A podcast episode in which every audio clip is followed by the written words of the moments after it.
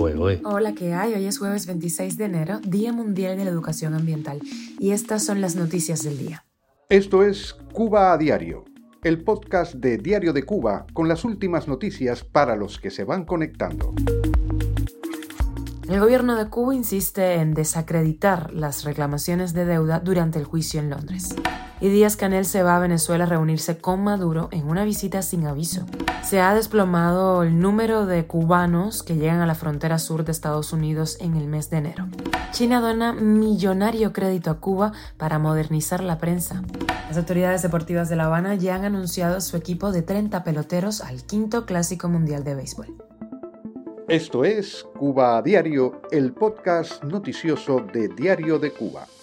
Continuamos dándole seguimiento al juicio en Londres. La presidenta del Banco Nacional de Cuba, Jocelyn Río, alegó que el fondo inversor CRF Limited, o sea, este fondo de Reino Unido, no ha adquirido deuda cubana de manera legal, conforme a la legislación de la isla, y que no consta como interlocutor en los registros de la institución que dirige.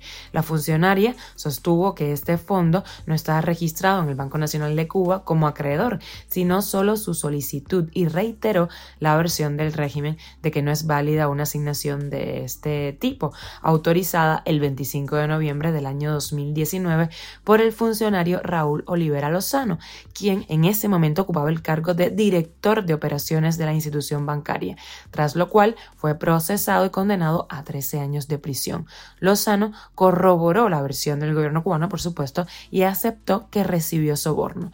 No obstante, el Fondo británico aseguró que lo anterior es falso y señaló que durante años intentó negociar con La Habana la reestructuración de su deuda sin obtener respuesta. Según documentos del proceso, el fondo tiene deuda soberana cubana por valor de unos 1.200 millones de euros. La jueza del caso debe determinar primero en este proceso iniciado el lunes si el grupo inversor es o no acreedor legítimo de la deuda cubana. Y mientras tanto, Miguel Díaz Canel de viaje aterrizó el miércoles ayer en Venezuela para reunirse con su aliado Nicolás Maduro en un viaje visita que no había sido anunciado, así lo reportó la agencia EFE. Díaz Canel fue recibido con honores militares por el jefe de Estado venezolano y su esposa, la diputada Flores, en el aeropuerto internacional eh, Simón Bolívar. La última reunión que se conoce de ambos fue en el año 2022, cuando Maduro viajó a La Habana para participar en la cumbre de la Alianza Bolivariana para los Pueblos de Nuestra América, el ALBA. Estaba previsto que Díaz Canel y Maduro coincidieran en Buenos Aires en la cumbre de la Comunidad de Estados Latinoamericanos y Caribeños del martes, pero finalmente Maduro no asistió, dijo que eh, no iba por problemas de seguridad, ¿no? porque había un plan de agresiones en su contra. Esto lo informó el Ejecutivo venezolano el pasado lunes.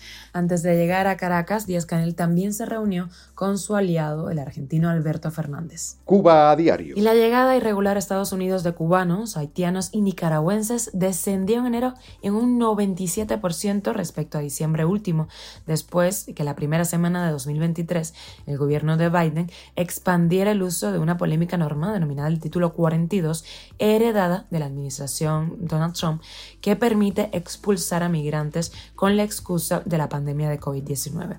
Esta política permite expulsar directamente a México a los nacionales de estos tres países.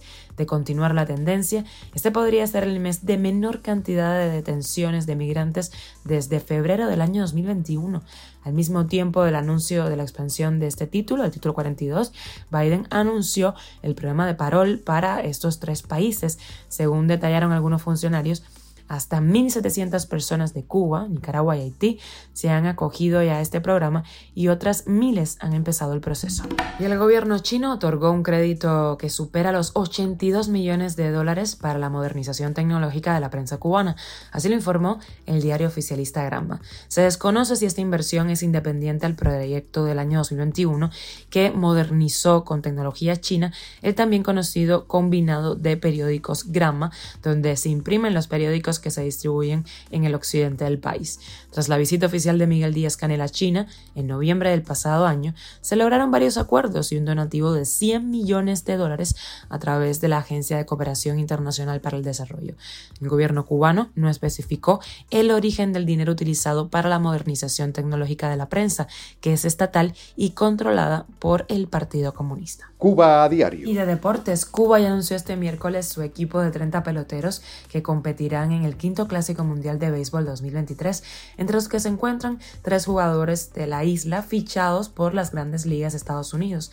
Se trata de Andy Ibáñez de los Tigers de Detroit, Joan Manuel Moncada y Luis Robert Moirán, ambos de los Medias Blancas de Chicago la nómina cubana la cita, que se va a disputar en cuatro ciudades de Asia y América del 8 al 21 de marzo, está integrada por dos receptores, ocho jugadores de cuadro, seis jardineros y 14 lanzadores, bajo la dirección de Armando Johnson.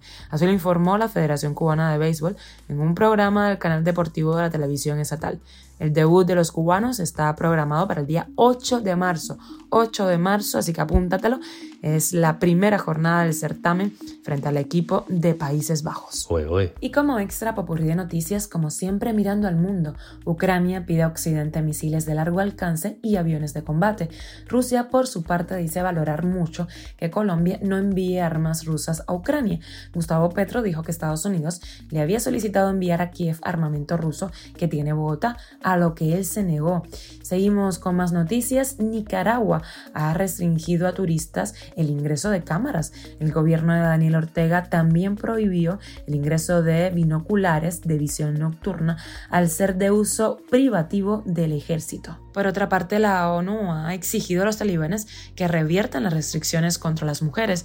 Durante su visita a Afganistán, la subsecretaria general de la ONU dijo que presionó fuerte sobre el tema de las mujeres y que sus comentarios no fueron bien recibidos. Esto es Cuba a Diario, el podcast noticioso de Diario de Cuba, dirigido por Wendy Lascano y producido por Raiza Fernández. Gracias por hacernos parte de tu rutina. Recuerda que estamos contigo de lunes a viernes en Spotify, Apple Podcast y Google Podcast, Telegram y síguenos en redes sociales. Yo soy Wendy Lascano, que tengas un gran día.